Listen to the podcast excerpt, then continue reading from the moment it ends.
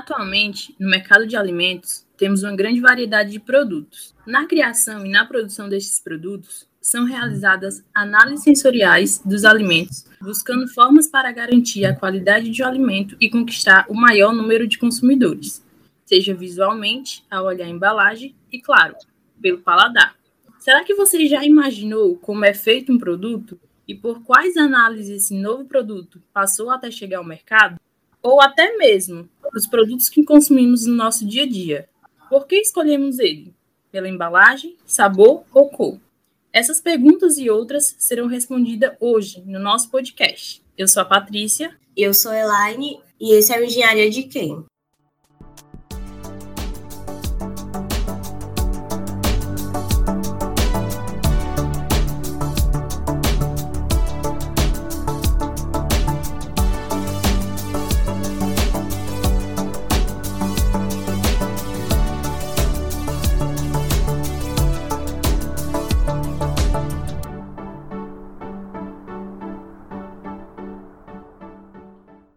Pronto, a nossa conversa de hoje é sobre um tema bastante interessante para os estudantes de engenharia de alimentos, é, os profissionais que atuam no mercado de alimentos e os universitários em geral. Então, para responder às nossas dúvidas, convidamos a professora Marina Cabral, que é formada em engenharia de alimentos, com doutorado e mestrado em ciência e tecnologia de alimentos pela Universidade do Ceará. Gostaria que você pudesse se apresentar para a gente, Marina, e já lhe agradecer pela disponibilidade de estar aqui hoje. Obrigada, meninas, pelo convite. É um prazer estar presente aqui com vocês. Só acrescentando aqui um pouco da minha apresentação, né? Hoje, atualmente, eu faço parte do Instituto Federal de Educação, Ciência e Tecnologia do Ceará, né? O IFCE, no campus Crateús, tá certo?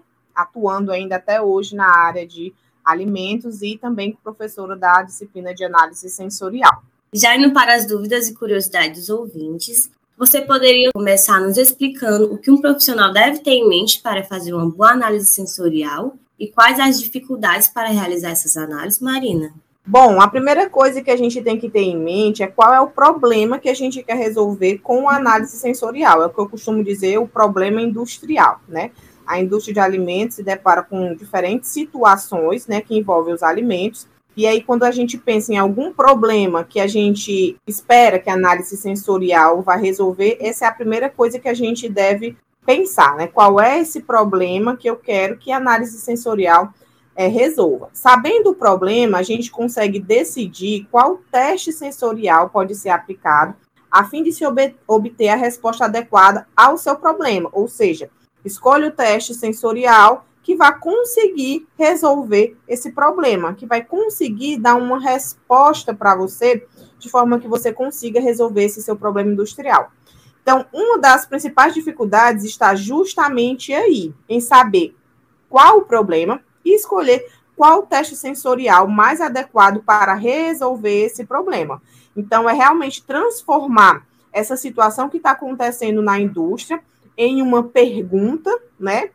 E a partir dessa pergunta, a gente conseguir achar qual é o teste sensorial que vai ser mais adequado para ajudar a gente a, a responder essa pergunta. Então, excetuando essas duas questões que eu falei, né, definir bem o problema e qual o teste sensorial mais adequado, a gente tem outras questões é, importantes a considerar ao realizar uma análise sensorial, como, por exemplo, os cuidados no preparo do teste, né? Cada teste tem a sua peculiaridade, tem os seus cuidados que devem ser é, tomados ao aplicar esse teste, que vão estar relacionados principalmente ao tipo de avaliador que a gente vai utilizar, é, a quantidade adequada desses avaliadores, né, ou também julgadores, o preparo adequado dessas amostras e também a análise adequada desses resultados. Não adianta nada a gente ter todo esse cuidado no pré-teste, né, antes de aplicar o teste, durante aplicar o, é, a aplicação do teste, e não ter uma análise de resultados adequada, né, para esse teste. Então, todas essas questões vão estar relacionadas ao teste que será aplicado. Por isso, a importância, né, de se escolher bem o teste que a gente vai aplicar, para que esse teste seja adequado ao problema, né, e aí a gente consiga é, responder né, ao nosso problema de uma forma adequada. De acordo com sua experiência, Marina, de que forma a análise sensorial ela pode ajudar nos negócios de uma empresa?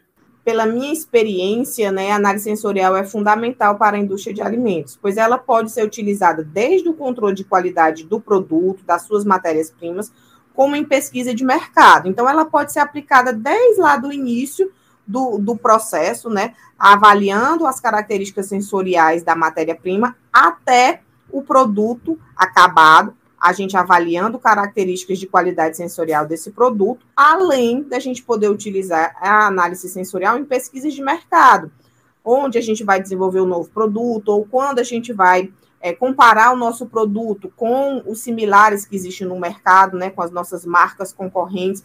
Então, realmente existe aí uma ampla gama de situações onde a gente pode empregar a análise sensorial, né? Ela é bastante abrangente. E a empresa só tem a ganhar com a sua utilização, né? Tanto em qualidade quanto em competitividade, porque, como eu falei, a análise sensorial, sendo utilizada aí em pesquisas de mercado, a gente consegue fazer um direcionamento do produto muito mais certeiro, muito mais adequado. Então, a possibilidade de sucesso industrial, né, é, de um determinado produto é muito maior quando a gente utiliza a análise sensorial. Sim, com certeza, Marina. Agora você poderia nos falar quais as características sensoriais dos alimentos? Então, basicamente, as características sensoriais do alimento são aparência, aroma, sabor e textura.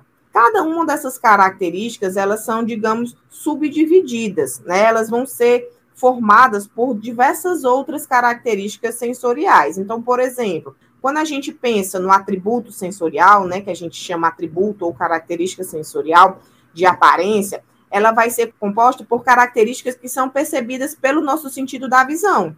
Então, aí vai vir a questão da cor, brilho, formato e até mesmo a textura, que a gente consegue visualizar né, somente olhando um alimento, é a chamada textura visual. A mesma coisa acontece para as demais características sensoriais. Então, por exemplo, o aroma. Um alimento vai ter diversas características de aroma. Então, ele pode ter um aroma ácido, um aroma cítrico, um aroma doce, enfim, diversas outras características que vão caracterizar o aroma daquele alimento. Sabor, a mesma coisa. A gente pode ter um gosto salgado, um gosto doce, um sabor frutado e por aí vai. Textura, mesma coisa. Pode ser dividida em uma textura macia, em uma textura crocante, textura dura. Então, é importante a gente ter, é, ter consciência de que essas características básicas que eu falei, de aparência, aroma, sabor e textura, elas podem ser subdivididas. Né? Então, os alimentos, de uma maneira geral, vão apresentar diversas subdivisões dessas características sensoriais. Marina, nós sabemos que os alimentos, além de cumprir sua função nutritiva, eles também provocam sensação de prazer e bem-estar. Qual seria a influência que a análise sensorial tem sobre o consumidor na hora da compra de um produto? As características sensoriais né, que os alimentos vão apresentar são, na grande maioria das vezes, preponderantes para a escolha de um produto, ou seja, são as características determinantes para o consumidor ao escolher determinado produto e não outro. Então, aí a importância das características sensoriais que aquele alimento vai apresentar são fundamentais para essa escolha. Se o consumidor gosta ou aceita né, as características sensoriais apresentadas por aquele alimento, é muito provável que ele compre esse alimento novamente e consuma este produto, ou seja, que ele se torne né, um consumidor daquele tipo de produto. É, obviamente que a gente sabe que não é somente as características sensoriais que vão influenciar nessa compra, no consumo de um determinado alimento. Mas, como eu falei no início, elas são, é, de uma maneira geral, as principais, né, os principais fatores que vão ser levados em conta pelo consumidor nessa escolha. Então, se ele gosta das características sensoriais apresentadas por um determinado tipo de alimento, a probabilidade dele comprar e dele consumir esse alimento são muito maiores, né, do que se, por exemplo, ele não gostasse das características sensoriais que aquele produto apresenta e fosse levado é, em consideração somente, vamos supor, o preço, a comodidade, a disponibilidade, né, que são outros fatores que podem afetar aí tanto o consumo quanto a compra de um determinado alimento, né? Então, as características sensoriais apresentadas são fundamentais, né? Se o consumidor gosta, aceita essas características, muito provavelmente ele vai se tornar aí consumidor deste produto. A nossa próxima pergunta, Marina, é como o mercado está sempre inovando e criando novos produtos e de que forma a análise sensorial contribui para o processo de fabricação de um produto. É, eu, tenho, eu tenho uma experiência já muito grande nessa parte de desenvolvimento de novos produtos aliado né, à análise sensorial. Então, de acordo com essa minha experiência, a análise sensorial é fundamental durante o desenvolvimento de um novo produto, porque ela permite né, que a gente estude as combinações entre os ingredientes que irão formar o alimento, né, os ingredientes que vão fazer parte da formulação daquele alimento, e avaliar se os consumidores gostam ou não, né, desse produto, ou seja, daquela combinação de ingredientes que originou aquele produto que você está desenvolvendo. Ou também a gente consegue avaliar, né, além de se eles gostariam ou não, né, gostam ou não desse produto, se eles comprariam ou não esse produto. Além disso, através da análise sensorial, dependendo do teste que a gente aplica, a gente tem testes específicos para isso, a gente consegue, inclusive, avaliar de que forma o aumento ou a diminuição de um determinado ingrediente na formulação, ou seja, aumenta a quantidade ou diminui a quantidade, de que forma isso afeta a aceitação do produto. Então, para quem trabalha com desenvolvimento de produto, sabe que realmente é uma alquimia. A gente vai aumentando aqui, a gente vai diminuindo ali até chegar na formulação, né, perfeita para esse produto. Agora, como é que a gente vai saber que essa formulação é perfeita? É perfeita para quem? Para quem está desenvolvendo? Não, né? Quando a gente desenvolve um produto, ela tem que ser perfeita para quem vai consumir, né? Para os consumidores público-alvo do meu produto. Então, quando eu estou fazendo né, esse estudo de desenvolvimento do produto, é fundamental que a gente utilize análise sensorial, especialmente estudos, né? Testes que trabalhem com consumidores, para que esses consumidores deem a opinião sobre aquele produto que você está é, desenvolvendo. E aí, como eu falei, dependendo do teste que você aplique, você consegue avaliar de que forma a gente vai aumentando ou diminuindo determinado ingrediente isso vai afetando a sua aceitação. Então, dessa forma, utilizando análise sensorial, a gente consegue desenvolver um produto que vai ser aceito pelos consumidores. Então, isso aumenta e muito a probabilidade de sucesso desse produto no mercado, né? Porque a gente já testou, a gente já deu esse produto para o público-alvo é, experimentar. Esse público-alvo foi ajudando a gente a equalizar a formulação do produto até chegar numa formulação que a gente considera de formulação ótima. Então, como esse produto já foi testado, quando a gente joga né, esse produto para o mercado, a probabilidade de sucesso é muito maior. Não tem como a gente afirmar né, que realmente ele vai ser um sucesso de mercado, porque a gente sabe que aí existe uma série de outras situações que vão influenciar nisso também, né? mas que a probabilidade da gente ter um sucesso maior de mercado nesse produto é muito maior quando a gente utiliza análise sensorial durante né, essas etapas de desenvolvimento do produto. Ainda continuando sobre essa abordagem de fabricação de produtos ou até mesmo análises para a melhora de algum alimento, quais seriam os fatores, Marina, que podem afetar essa avaliação sensorial? Então, assim, a análise sensorial em si, ou seja, a avaliação do produto, né, por um avaliador ou julgador, né, como queira chamar, pode ser afetada por fatores fisiológicos ou psicológicos. Os fatores fisiológicos vão estar relacionados principalmente, né, ao estado de saúde do, do julgador, aquela pessoa que vai avaliar o alimento. Então, se a pessoa, por exemplo, está gripada, ou se a pessoa é fumante, ou se a pessoa no momento está com fome ao fazer aquela avaliação, tudo isso pode afetar, causar, digamos assim, um erro na avaliação desse julgador. No caso dos fatores psicológicos, né, esses ter, estarão relacionados às questões cognitivas, que muitas vezes ocorrem de forma inconsciente. Então, vai estar relacionado realmente, como eu costumo dizer, ao juízo de cada um, né? Então, a forma como cada um pensa, né, afeta a avaliação que essa pessoa vai fazer é, daquele alimento que ela precisa avaliar. Então, em ambos os casos, tanto em, em erro, né, em fatores fisiológicos, quanto fatores é, psicológicos, o analista sensorial tem como controlar esses fatores de forma a minimizar o impacto deles.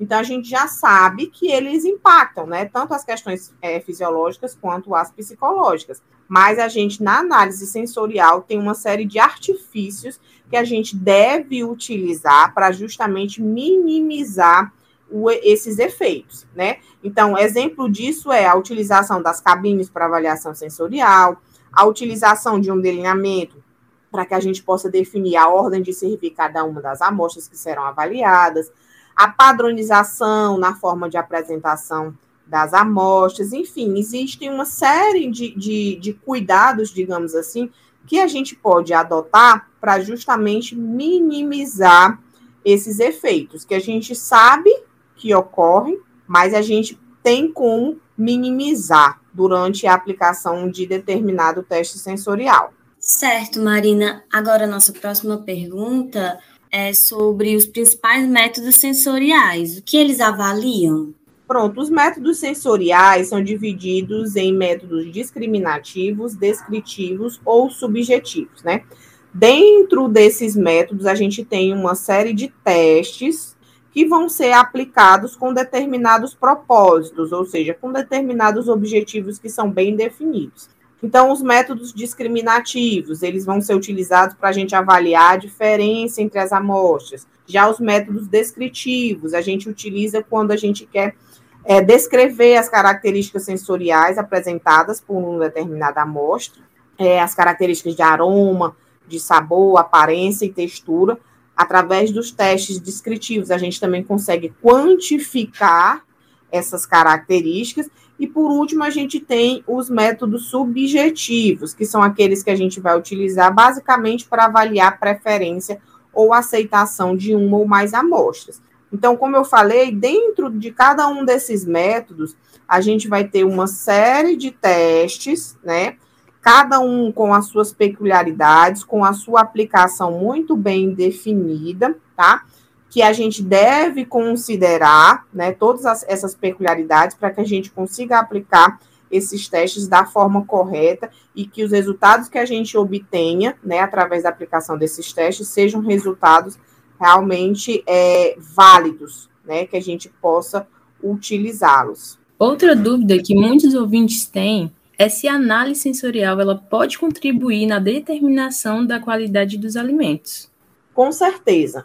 Na indústria de alimentos, se trabalha com um padrão aceitável, ou seja, não importa o lote no qual o alimento foi produzido, ele vai ter que sempre apresentar determinadas características químicas e determinadas características sensoriais sem muita variação, né? Porque quando o cliente consome aquele seu produto, sempre que ele for comprar esse seu produto, ele vai querer aquele produto sem muita variação, com aquele mesmo sabor, com aquela mesma cor, com aquela mesma textura, né? Isso é o que, que a gente chama de um padrão sensorial. A gente sabe que as nossas matérias-primas vão variar, e a gente sabe que ao produzir determinado lote, a gente tem variações, sim, mas o que a gente precisa é, levar em consideração é que essas variações têm que ser mínimas, de forma que não sejam é, percebidas né, pelos consumidores do produto e de forma que a gente não acabe afetando a aceitação desse produto. Então, neste sentido, a análise sensorial pode ser utilizada para se avaliar se um determinado lote de alimento recém-produzido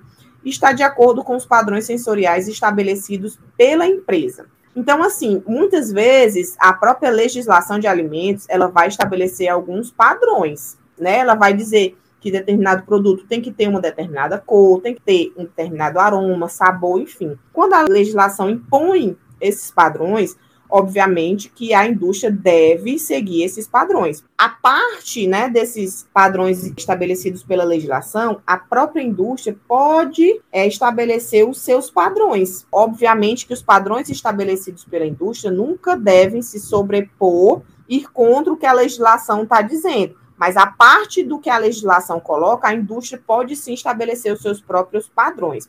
E aí, nesse sentido, a gente pode utilizar testes sensoriais, especialmente testes que fazem parte dos métodos discriminativos e métodos descritivos, para avaliar se realmente aquele alimento que está sendo produzido, vamos supor, por um determinado lote, está seguindo os padrões sensoriais estabelecidos.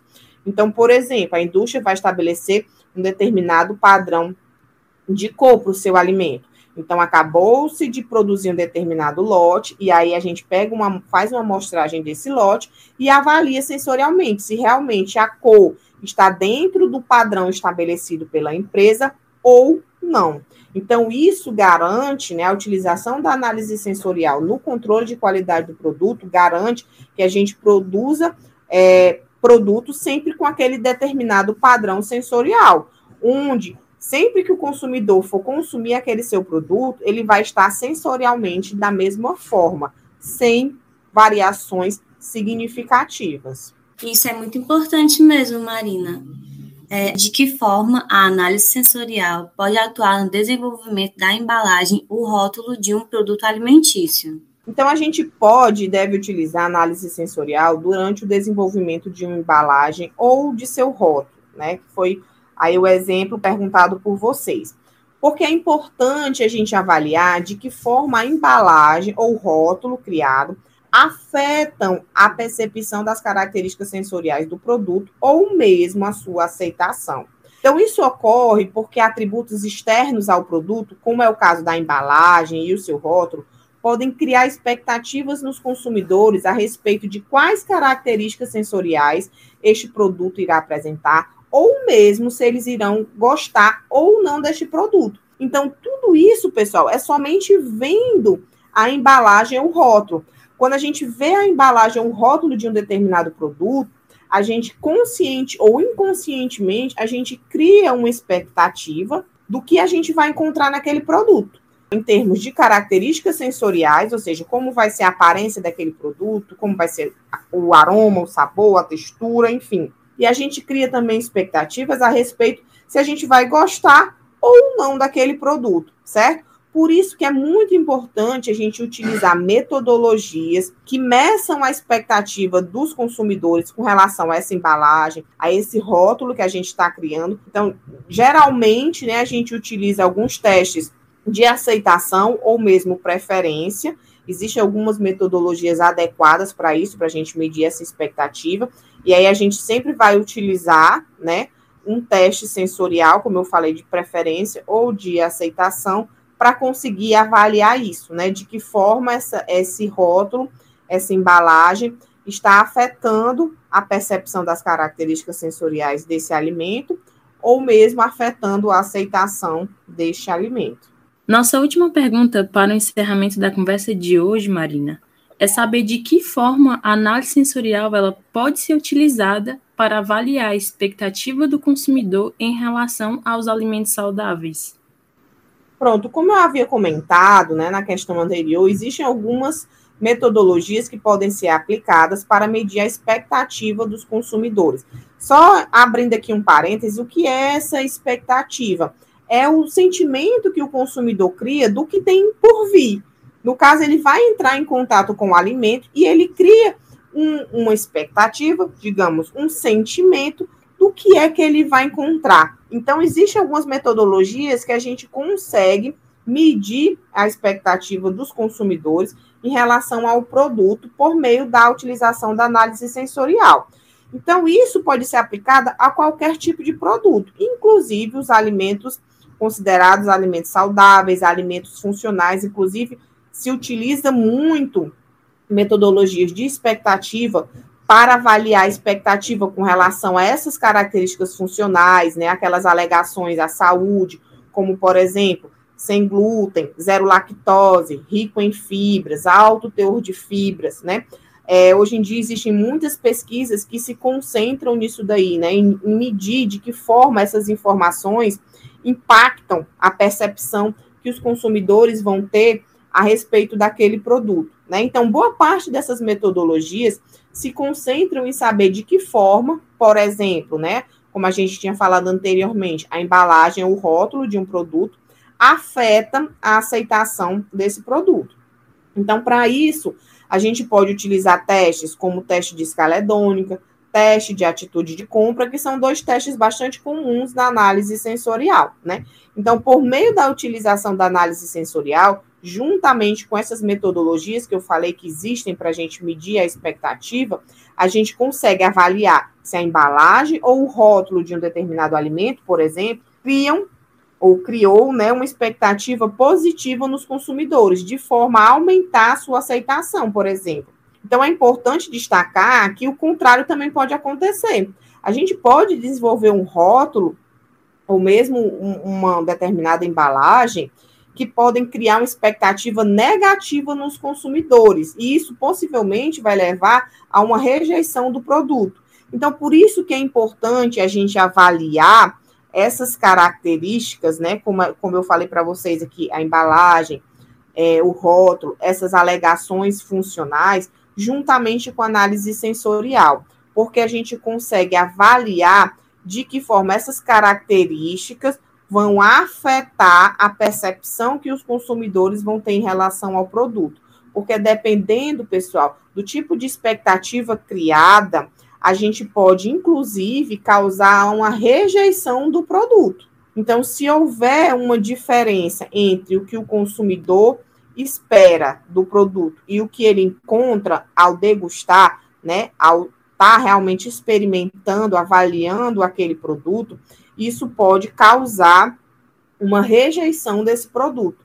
E aí, possivelmente, esse produto não vai ser recomprado, né? Que é o que a gente quer. Sempre quando a gente desenvolve um produto, a gente quer que o consumidor se torne é, consumidor, né, fiel daquela sua marca, né? Então, se houver é, qualquer diferença entre a expectativa que ele que ele criou do que ele encontrou, né? E se essa expectativa aí for quebrada, né, isso pode levar a uma rejeição do produto. Por isso a importância da gente avaliar de que forma esses fatores externos, né, ao produto, que é a embalagem, o seu rótulo, a marca, o preço, alegações funcionais, existe uma série de, como a gente chama de atributos externos ao produto que podem sim influenciar na aceitação desse produto e na percepção que os consumidores vão ter em relação a esse produto. É muito interessante, Marina, saber que a análise sensorial ela pode interferir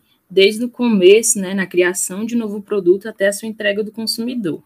Isso, a análise sensorial é uma ciência bastante abrangente. Ela, como eu falei já anteriormente para vocês, ela pode ser utilizada lá na indústria, no, no controle de qualidade, tanto da matéria-prima utilizada quanto do produto acabado, como em pesquisas de mercado, né? Em relação às pesquisas de mercado, assim, as possibilidades são infinitas, né? Existe uma área dentro da análise sensorial que é chamada marketing sensorial, que vai justamente trabalhar essas questões que a gente comentou mais no finalzinho, que é a questão da expectativa, desenvolvimento de embalagens, desenvolvimento de rótulos. Então, a análise sensorial ajuda muito, né? Pode ajudar muito nesse sentido em não só a gente desenvolver um produto que seja atrativo sensorialmente, né? Que as características sensoriais dele sejam atrativas, sejam aceitas pelos consumidores, mas utilizando a análise sensorial, a gente também consegue é, trabalhar nessas outras características que são externas, né?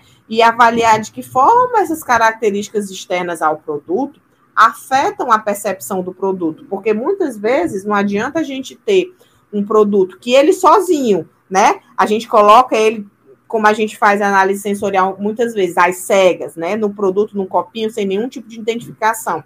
Ele ali, nesse tipo de avaliação, ele pode ser maravilhoso. Agora, quando eu coloco ele numa situação de mercado, ou seja, coloco ele dentro da sua embalagem, coloco ele com o seu rótulo, coloco ele com sua marca, com a sua, com o seu preço, tudo isso vai afetar a percepção do alimento, né? A percepção das características sensoriais, a aceitação desse alimento.